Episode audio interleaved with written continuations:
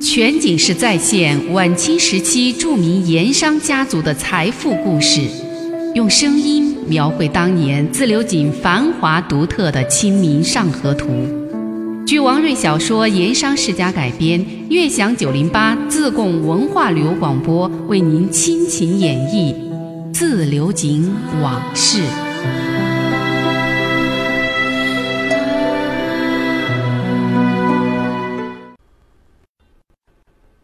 我们前面说到过，王朗云发了家以后，更加明白了朝中有人好做官的道理。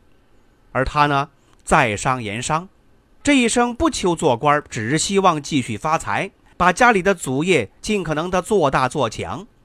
这种理念转到生意上来说的话，那就是朝中有人好办事，官场有人好经商。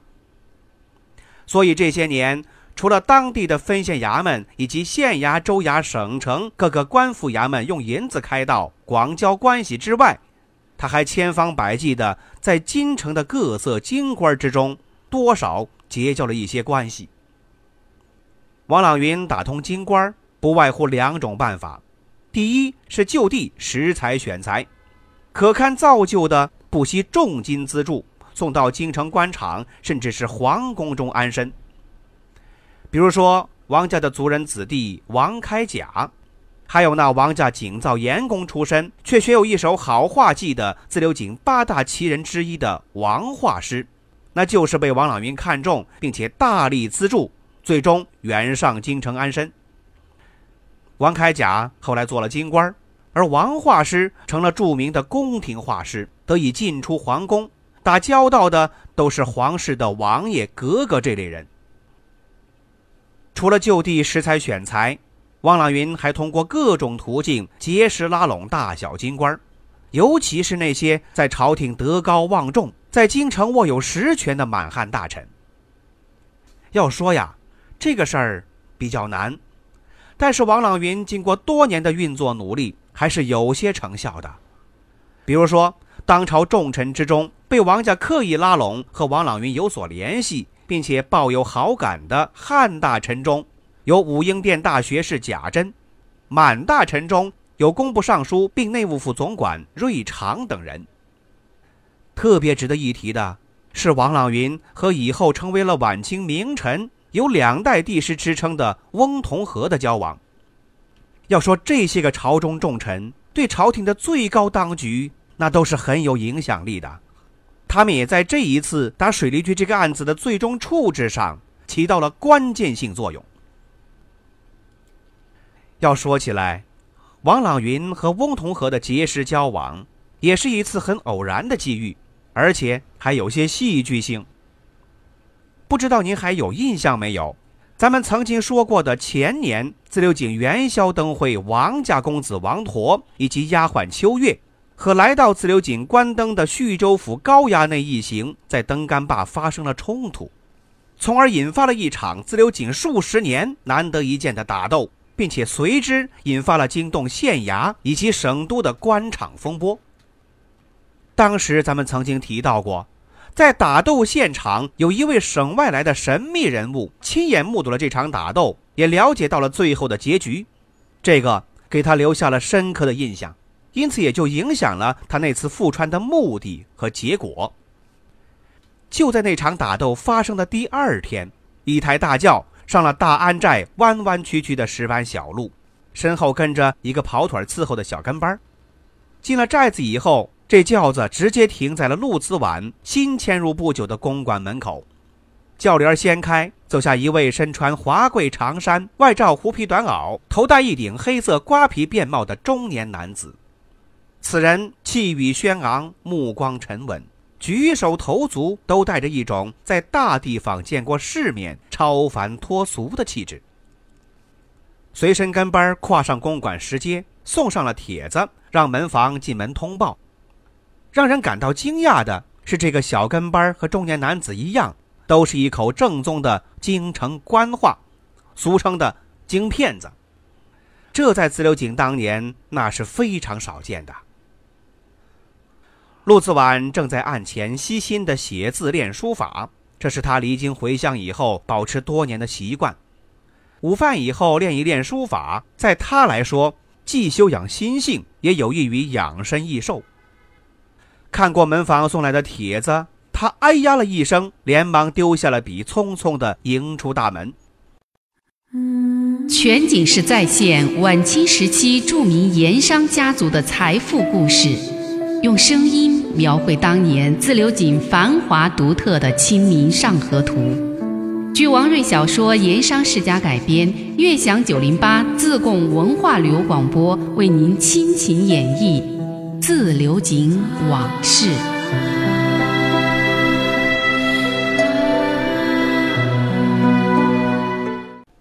大门口，陆子婉望着中年男子拱手施礼，嘴里亲热的叫道：“洪山兄，你几时到的自流井？余弟有失远迎，实在是不知此番消息，抱歉抱歉。”迎到花厅落座，早有底下人上茶敬烟。陆子婉怕来客不习惯寨上风寒，又让佣人端进了一盆烧得正旺的木炭火盆。两个人就围坐在火盆旁喝茶、聊天、叙旧。这个人呐，正是昨天晚上在登干坝亲历王陀、秋月和叙州府镖师等人打斗的那位外省神秘人物。他见识了王家的强势，晚间在客店又听店老板说起了王朗云的作风为人，于是他临时改变了主意，才有了当天上大安寨拜访陆子婉之行。要说起来，这个神秘男子也确实很有些来头。这次入川并且专程到自流井，也确实有一项特殊使命。这个人姓吴，名仲达，字洪山，祖籍浙江富阳，现居京城，在同乡京官翁同龢门下任幕府宾客。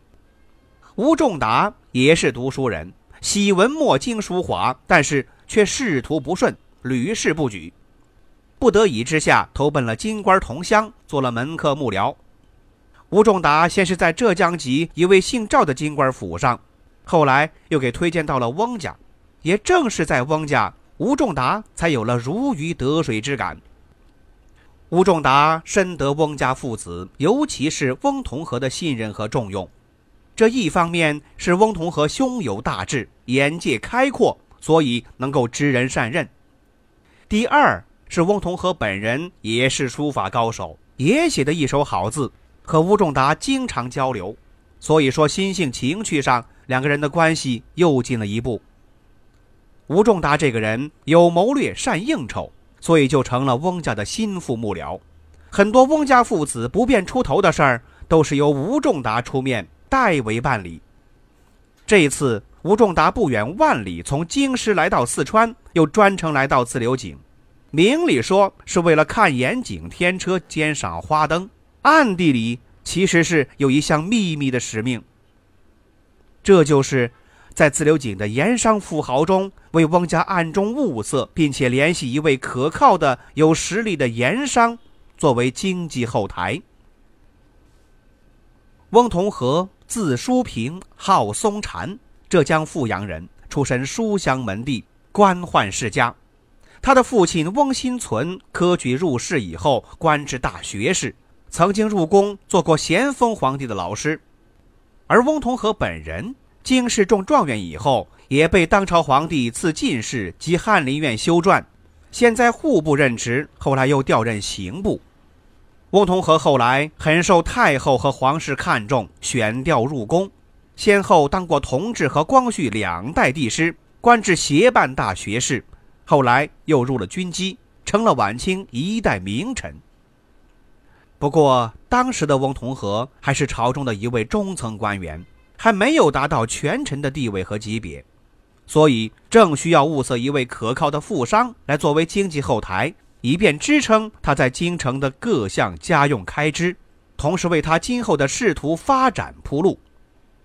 在这里，咱们就不得不说到封建时代，尤其是清代的中晚期，从中央朝廷京官到各个地方官员的薪酬待遇制度规定，以及由此延伸的腐败和陈规陋习。全景式再现晚清时期著名盐商家族的财富故事，用声音描绘当年自流井繁华独特的《清明上河图》。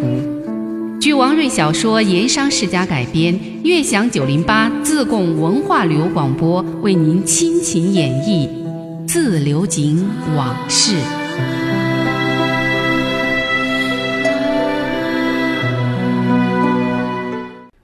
在封建时代，国家财力有限，各级官员的薪金标准都定得很低。如果是靠正经的工资过日子，别说养家了。恐怕连个人的一些应酬开支都不够，要不怎么说一身正气、两袖清风呢？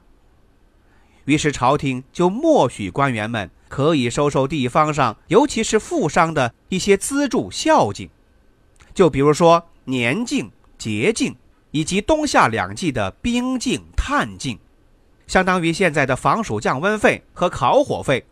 不过这个当时那是由私人赞助的。另外，地方官上任离任也可以收一些见面礼金、盘缠银子。收这一类银子不算受贿，朝廷默许，并不违法，顶多算是灰色收入。久而久之，就成了陈规陋习，甚至成了定例，算是官员的合法收入了。不收反而不正常，会被看作是官场的另类。不过，也由此造成了整个官场的不平衡。这就是外官和京官收入的显著差别。各县州府以及省都巡抚作为外官，作为地方官，就有这一类名目众多的地方孝敬；而天子脚下的京官，方寸之内人数众多，哪来那么多的富商给孝敬？所以说，历朝历代就形成了穷京官、富外官的现象。日子长了，京官们当然吃不消了，叫苦不迭。在清代的中晚期，就拿京官中的六部主事来说，其品级和七品芝麻官、县令是同一级。按朝廷的法定收入，年薪也就是区区四十五两银子。这点钱够干什么？到京城的高档消费场所去消费一次，恐怕都不够，别说养家了。而作为地方官的县令，要是遇到好地方、好年成，一年弄个几千万八两银子是有可能的，所以自古有“三年清知府，十万雪花银”这么一个说法。那么历朝历代那大批的京官，他都能甘心情愿的把苦日子这么过下去？当然不会了。有道是猫有猫路，狗有狗路，穷京官们是各想其法，经过不断探索，日积月累，终于有了好些来钱的道归纳起来，大概有三个。第一是打地方官的秋风，既然各级地方官能够捞钱，有些甚至富得流油，那何不去揩他点油？久而久之，这就成了一个习惯。而且这种做法，就像俗话说的是“周瑜打黄盖，一个愿打，一个愿挨”。地方官甘愿被京官打秋风，不外乎两种原因：第一，是地方官的很多要害掌握在京官手里，就比如说，同样是知县，任职的省份地方不同，处境就大不一样。同时还有实缺和候补这天壤之别。第二是地方官有时候要到京城办事儿，这事情能不能办得成，办得如何，全看京官的脸色。所以当地方官的要尽量的广交关系，拉拢讨好京官。变着法子的向穷京官送银子，那是再正常不过的了。而且就跟现如今行贿一样，能把银子送得出去，那才是本事。银子送不出去，没人收你的银子，各种好事儿轮不到你不说，那原来的正在过的好日子，大概也快到头了。第二个挣钱的办法是灰色收入。这种收入跟职务有关，于官于商都有。京官总管有一些事儿，总有人会求到名下，办事儿前后送点财物银子，再正常不过。第三是地方富商赞助，和前两种来钱的路子比较起来，这是最稳定、最可靠也最常见的一种。一般来说，中下级京官在仕途之初，都会找一两位富商作为自己的经济后台，由富商定期或者不定期的提供财力资助。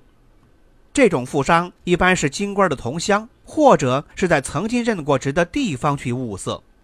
这种找富商做经济后台的做法，到晚清特别普遍，几乎就成了定规，跟个人的品格无关。可以说，当时不管是清官、贪官、好官、坏官，无一例外都这样。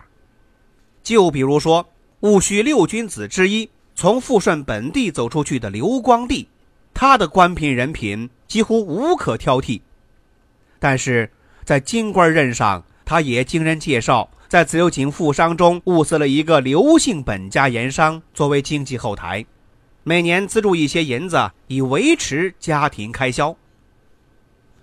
不过，翁同龢祖籍浙江，在他的仕途乃至整个家族中，从来就没有和四川有多少牵连，怎么会让手下心腹吴仲达？来自流井物色盐商呢？全景式再现晚清时期著名盐商家族的财富故事，用声音描绘当年自流井繁华独特的《清明上河图》。据王瑞小说《盐商世家》改编，悦享九零八自贡文化旅游广播为您倾情演绎自流井往事。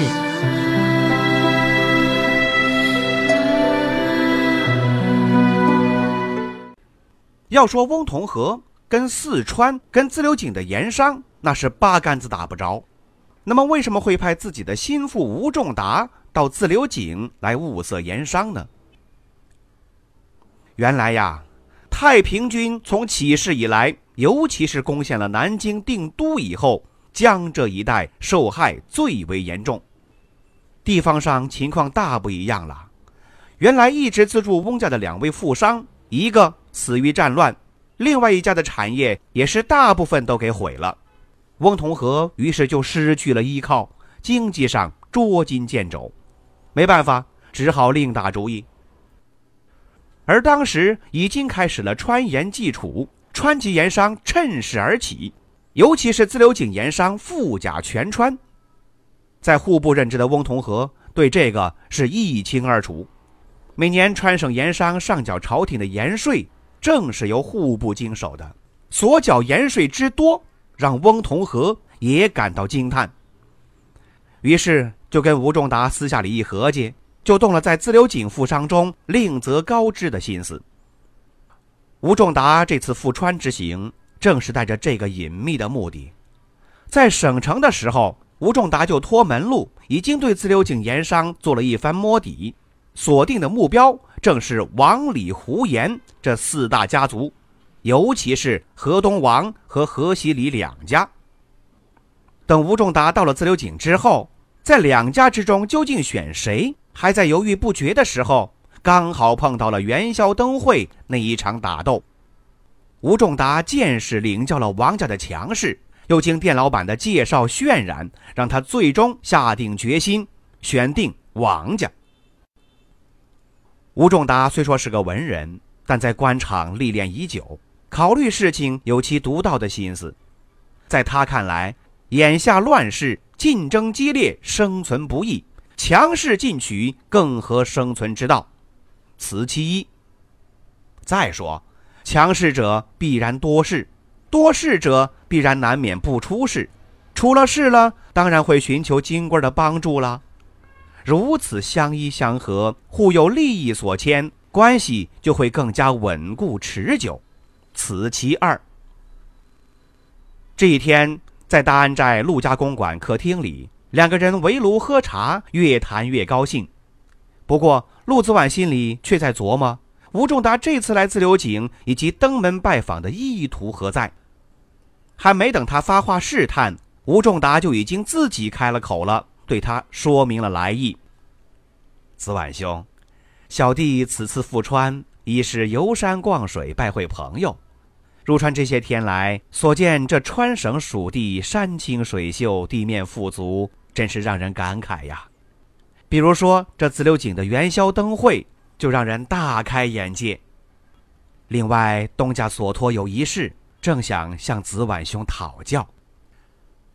说完，吴仲达客气地向陆子晚拱拱手，陆子晚也赶紧回礼致意。红山兄太客气了，有话尽管说，小弟能帮上忙的，自当鼎力相助。